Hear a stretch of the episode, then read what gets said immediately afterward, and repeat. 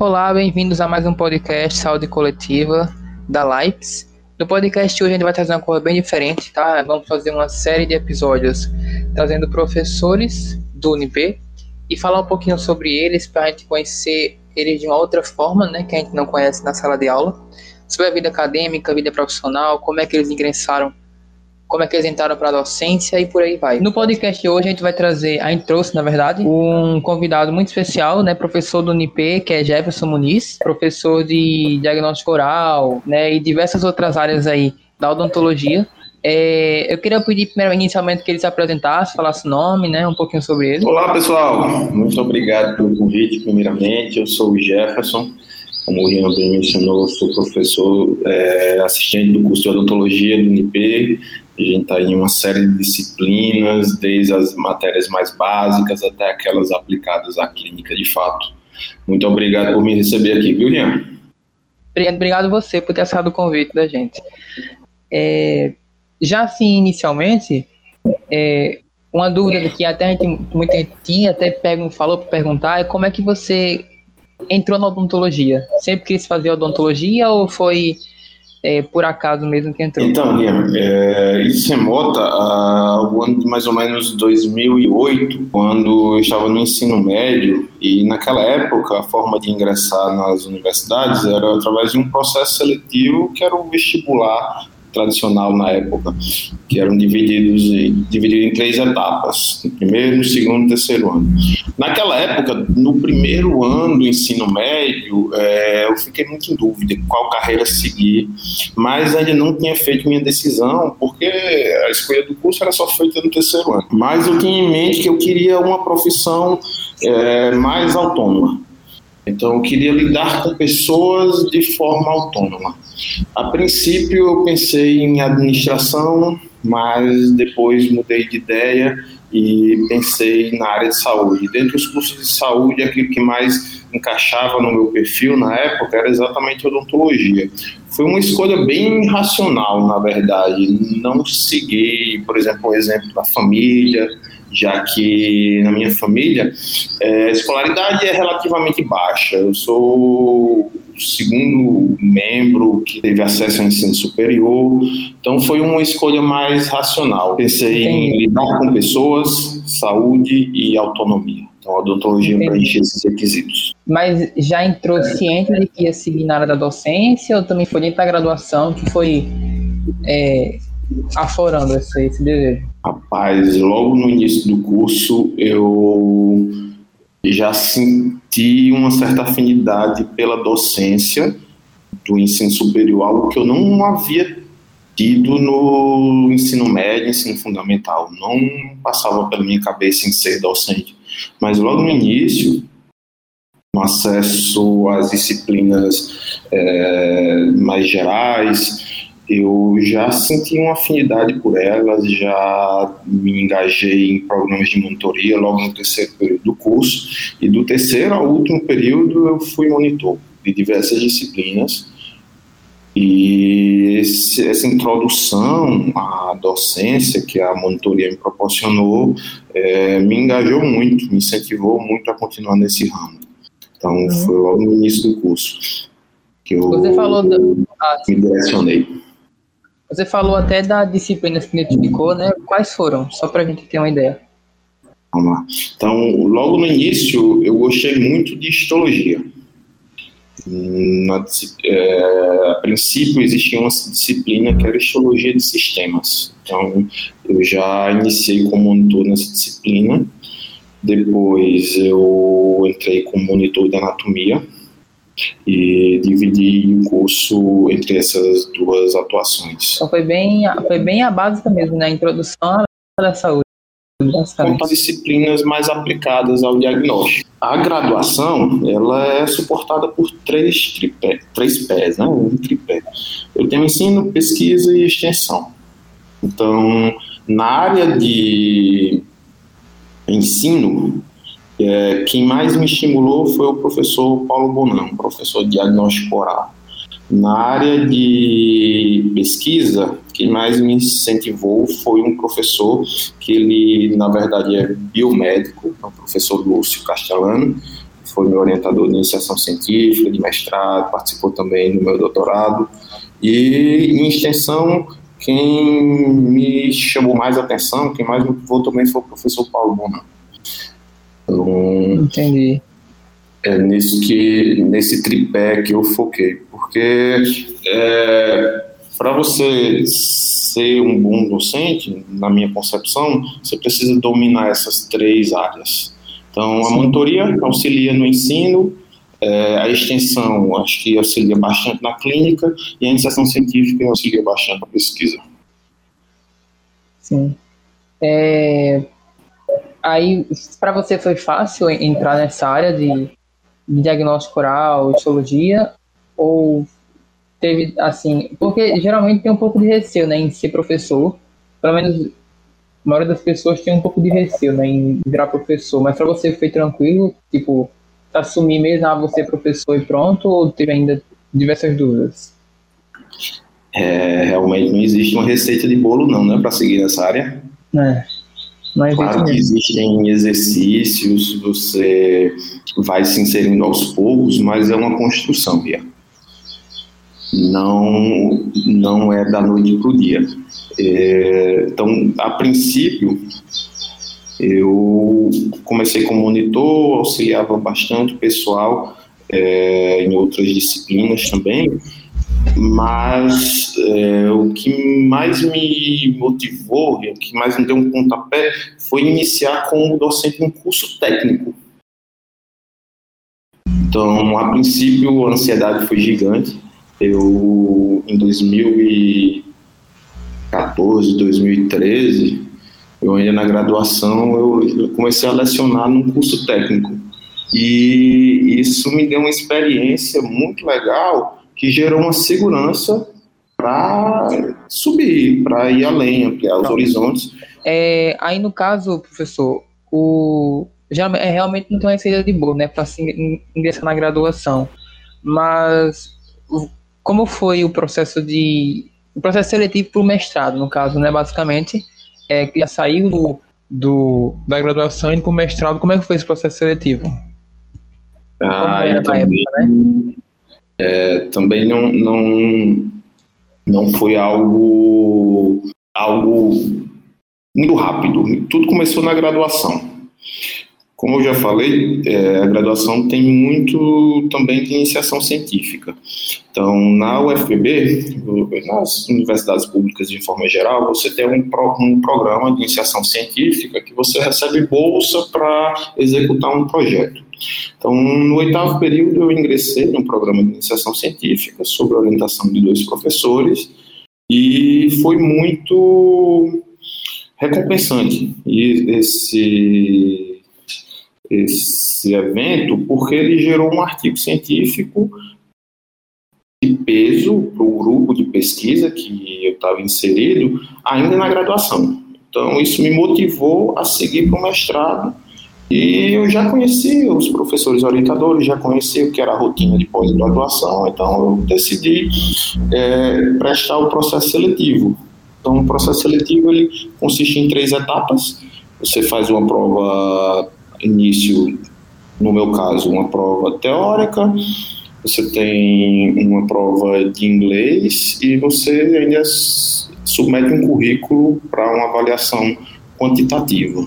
Uhum. Então, nessas três etapas eu obtive pontuação suficiente para entrar no programa de pós-graduação em Lato Senso, ainda é, na UFPB mesmo, na mesma instituição que eu fiz a graduação. Entendi. Aí, é, basicamente, então foi, foi já tá tudo programado dentro da graduação mesmo, né? Tudo encaminhando para essa área, dentro da graduação mesmo. É, como, como é que foi a, a experiência da primeira aula? Né? Já, já dava aula no curso técnico, mas em graduação mesmo, como é que foi a experiência das primeiras aulas, assim? Porque deve ser um momento muito marcante do professor, né? É, em graduação é, é bem diferente. É, por mais que eu já tenha, eu havia tido experiência no curso técnico, a ansiedade bateu na, no primeiro momento do, da aula no, no ensino superior. Eu ainda lembro com bastante clareza, Rian. na minha primeira aula. Foi uma aula de fisiologia para uma turma que atualmente está no P9. Eu lembro do, do, primeiro contato com eles, foram bem receptivos. É, foi um momento bem estressante, porque eu entrei já no meio do semestre, então eu tive que, nesse, nas primeiras semanas, como docente, tive que é, fazer algo bem bem de acordo com a exigência de que me foi solicitado. Eu precisei fazer aulas rápidas, porque a, o prazo era curto, mas deu para manter uma conversa bem legal com eles. A princípio, eu planejei uma aula bem dinâmica, uma aula com pouquíssimos slides e bastante vídeo então foi basicamente uma aula bem multimídia e uma conversa com a turma que rendeu bastante. E logo nesse momento, Ian, eu já soube que eu iria seguir essas metodologias na minha aula. Uma aula mais conversada, mais dialogada. Sim. Então, logo nesse momento, eu já, já foquei mais num, numa didática aplicada. Deixar a teoria, o texto um pouquinho em segundo plano focar mais na conversa.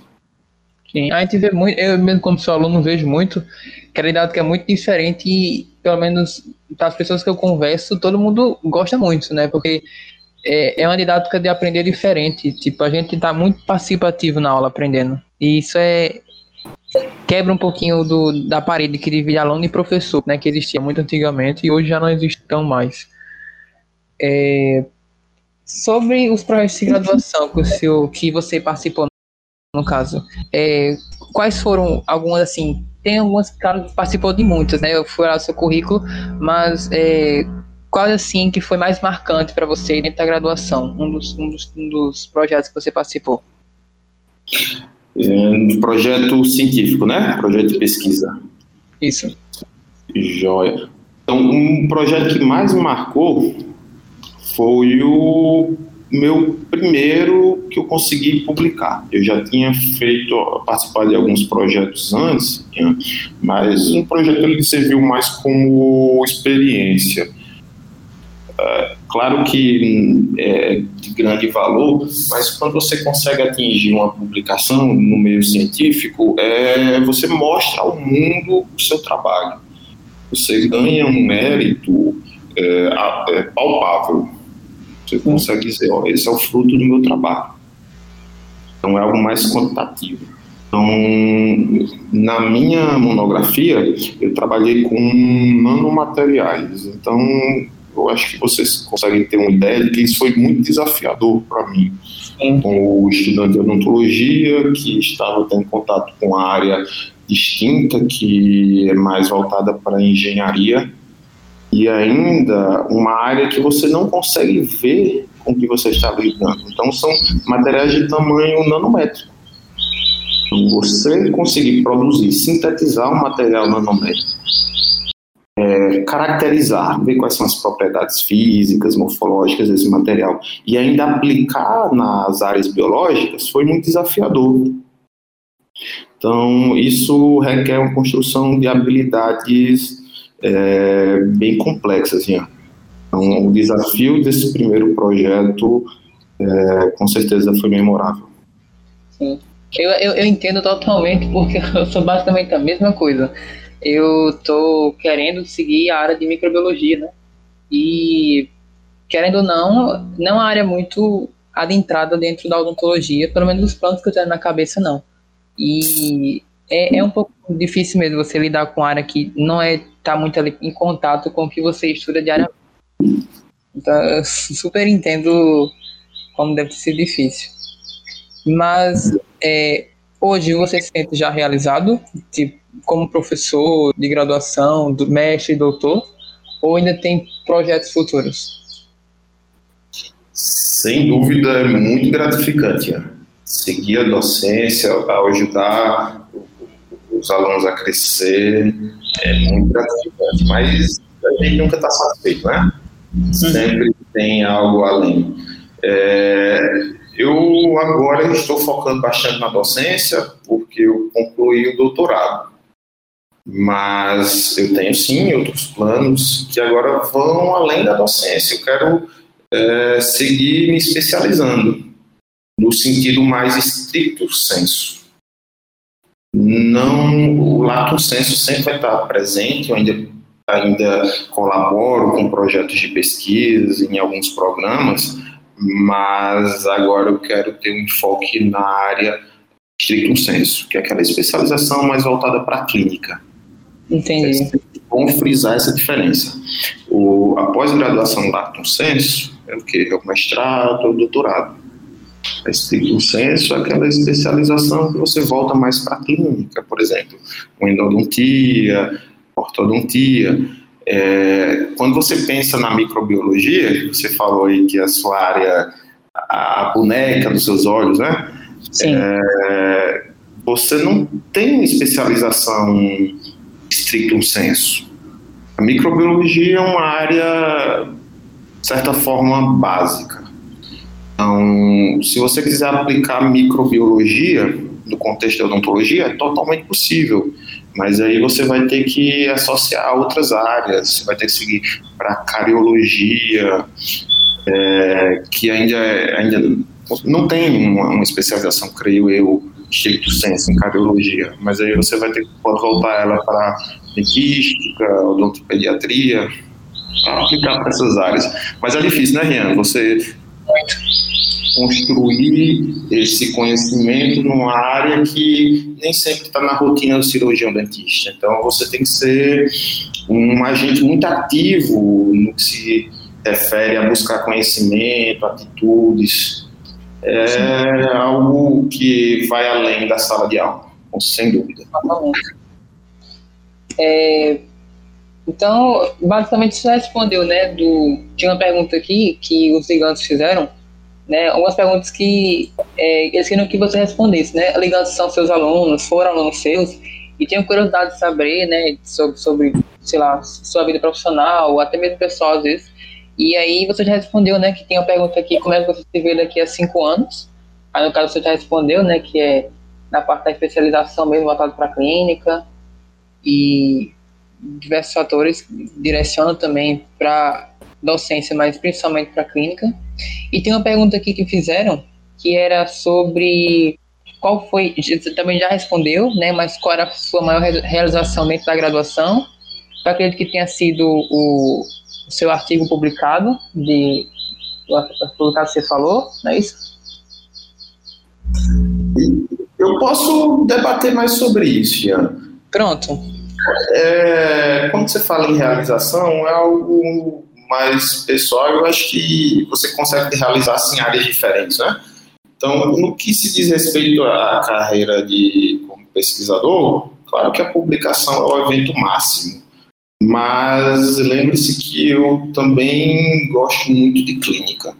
Clínica também é bem gratificante. E nesse contexto de clínica, você oferecer qualidade de vida para um paciente não tem preço. É, posso citar vários exemplos de como a gente consegue ajudar um paciente, como a gente consegue devolver a ele uma sensação de bem-estar. Ah, isso aí não é mensurável, cara. Mas você vai viver na pele que é algo muito gratificante, muito realizante. Imagino, deve ser muito mesmo. Todas as pessoas falam, né, que a experiência da clínica é outra coisa e você vai mudar seu ponto de vista em relação a muitas coisas. É, e aí tem até outra pergunta aqui que fizeram é, é enquanto profissional de saúde, você acredita que deve trabalhar apenas na área de especialização ou tipo tem que entender um pouco de cada coisa? Tem que saber um pouco de tudo ou tem que ser se a especialização mesmo que você quer fazer e seguir sempre específico? Então, durante a nossa formação, a gente tem momentos distintos. Então, a graduação nas diretrizes curriculares da odontologia nacionais, é, elas exigem um profissional com é, habilidades bem variadas, bem generalistas. Então, a graduação é um momento para você ampliar o horizonte. Depois, em um outro momento profissional, claro que você vai buscar ampliar, melhorar habilidades em áreas específicas. Então, tem tempo para tudo esse contexto. Tem um momento de você absorver de forma mais ampla, tem um momento de você focar. Então, é importante você seguir de forma cronológica é, essa formação. Não adianta precipitar-se e logo no início da graduação querer voltar é, todas as suas habilidades para uma determinada área de concentração. Eu acho que isso não é frutífero. Entendi, entendi. É, até perguntaram aqui, né, da, da questão da, do setor do laboratório mesmo, né, que você trabalha muito com pesquisa, de histologia, malfisiologia, por aí vai é, que até perguntaram aqui, em relação ao setor público e privado, qual é a melhor área para tipo, seguir a pesquisa? Ah. Pesquisa acadêmica, pesquisa científica, então, é, para qual área tem que ir? Para privado ou para pública? Qual é o, o âmbito assim mais é, que favorece a pesquisa? Joia. Rian, depende muito de onde você está, depende da região. Por exemplo, no Brasil, nós temos muitos institutos públicos de pesquisa e uma indústria crescente. Então, eu creio que é, a indústria privada, como que eu digo, ela está absorvendo muito dessa mão de obra que é formada em instituições públicas. Então, depende muito de onde você está e da área que você segue. Se você pensar na engenharia, é, você tem um campo de, de atuação mais amplo na indústria privada. Quando a gente trata de saúde, essa atuação de pesquisadores já é mais restrita, ela é mais voltada em institutos públicos, principalmente os federais. Agora, se você pensar em um contexto internacional, o setor privado absorve uma grande maioria desses pesquisadores, cara. É, é uma distância, uma realidade distante da gente, mas o setor privado lá fora, no, no, no quesito de áreas biológicas, ele absorve uma grande quantidade desses profissionais. Então, depende muito de onde você esteja. Entendi. É, realmente é, aqui no Brasil é uma realidade totalmente diferente, né? Mas aqui no Brasil realmente o setor público é o que mais investe, né? Não tanto como deveria, mas aquela que mais investe em pesquisa da área da saúde. É, a outra pergunta que fizeram é falando sobre o mercado de trabalho, né? Que está muito competitivo hoje, principalmente a odontologia, que tem consulta odontológica a cada esquina. E aí então, falando aqui, quais foram os principais desafios que você enfrentou ao ingressar no mercado de trabalho? Saiu da graduação no mercado de trabalho, qual foi o principal, principais desafios que você encontrou? É, eu, na verdade, ainda encontro todos os dias, ainda é rotina.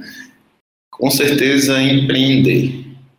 É, empreendedorismo é uma ainda é um calo em nossa profissão que eu creio que o nosso curso está tentando minimizar, ele é pioneiro nesse sentido, porque quando trata-se de instituições públicas, a visão de empreendedorismo não é passada como deveria para os alunos. Então, não há uma formação no sentido de voltar essa mão de obra bastante qualificada, né, que nós somos, para o mercado de trabalho. Então, creio que nosso curso está, é, na figura do professor Marcos, está estimulando muito essa formação e ela é sim digna e ela merece ter seu espaço na graduação. Então, empreender é realmente um grande desafio. Sim, empreender. É, eu acho que dos pontos né, que eu tinha separado, né, foram todos. Se você quiser falar algum, deixar alguma mensagem, alguma coisa, né, para quem vai ouvir o podcast, sobre algum ponto que gente tratou, se quiser retratar algum ponto, complementar, fica à disposição. Então, o meu conselho, que eu acho que é mais válido nesse momento de vocês, no contexto de graduação, é aproveitar as oportunidades. Então, no, no, que, no que diz oportunidade, o que é que eu quero dizer com isso? É, ir atrás de algo além daquilo que é exigido em sala. Então, você tem aquela formação básica. Você tem uma matriz curricular que você segue, obtém as notas mínimas para ir avançando o curso, mas creio que, como você disse, é, a gente tem muitos pares, né? A gente tem muitos outros profissionais. Então, para você destacar-se, seja em qualquer área que você tenha escolhido, você tem que ir além. Então, como você pode ir além? É, empenhando-se em ensino, pesquisa e extensão. Busquem as oportunidades que vão além daquilo que é exigido apenas em sala de aula. Creio que a, aquilo que eu executo hoje, Jean, eu aprendi fora de sala. Aquilo que vai além do básico do curso e é aquilo que me. Eu, eu sempre vou atrás daquilo que me chama mais atenção. Então, se você sente-se mais direcionado, é, inclinado no contexto da endodontia, por exemplo, busque tudo que você puder naquilo, é, redija resumos, participe de congressos, é, veja palestras na internet, veja quais são as, os principais nomes dessa área no Brasil e no mundo, siga o trabalho dessa pessoa, busque. Vá além daquilo que é oferecido a vocês. Sem falar também Ian, que é necessário ainda você aprimorar aquilo que você executa no curso.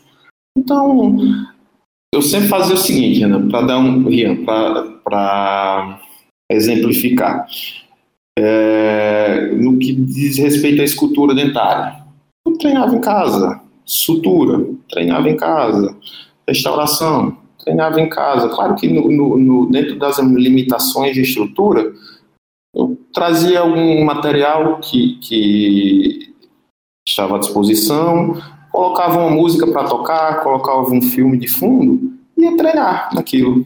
Então, quando você coloca é, isso na sua rotina, fica muito mais fácil absorver conhecimento e habilidade. Não é não? Quando você você agrega aquilo que é rotineiro para você, é, com certeza esse conhecimento vai ser melhor absorvido. Sim, sim, totalmente. Totalmente. Tornar isso prazeroso também, não ver, não ver isso como um fardo ou como é, só cumprir tabela. Então, se aquilo que é prazeroso para você, inclua na rotina. Sim. Pronto, uma foto no conselho aí, né, do professor Jefferson. Eu Oi. agradeço, mais uma vez agradecer a presença do senhor, foi muito boa, né, com a honra ter o senhor com a gente. Um professor mundo elogia, metodologia, metodologia é muito boa. Eu, como aluno, posso dizer que é muito boa metodologia. E só agradecer de novo, né, pela presença e que é, foram conselhos muito bons e que, com certeza, os alunos do senhor aprendem muito com suas aulas. A gratidão é toda minha, Ria. E também queria deixar o recado: quem necessitar de meu auxílio, pode me procurar diversos meios aí de, de contato, que eu posso orientar melhor, posso direcionar é, as dúvidas de vocês até produção de, de, resumos, muita gente tem procurado ultimamente sobre isso, e eu acho que é uma, é uma forma bacana de canalizar essa energia que, de vocês jovens para uma para a construção do conhecimento. Então, estou disponível, qualquer coisa, mandem a ordem, viu? Certo. Então é isso. Obrigado de novo pela participação. Né, o podcast hoje foi bem curtinho, foi só para conhecer o professor mesmo. E no geral é isso. Obrigado.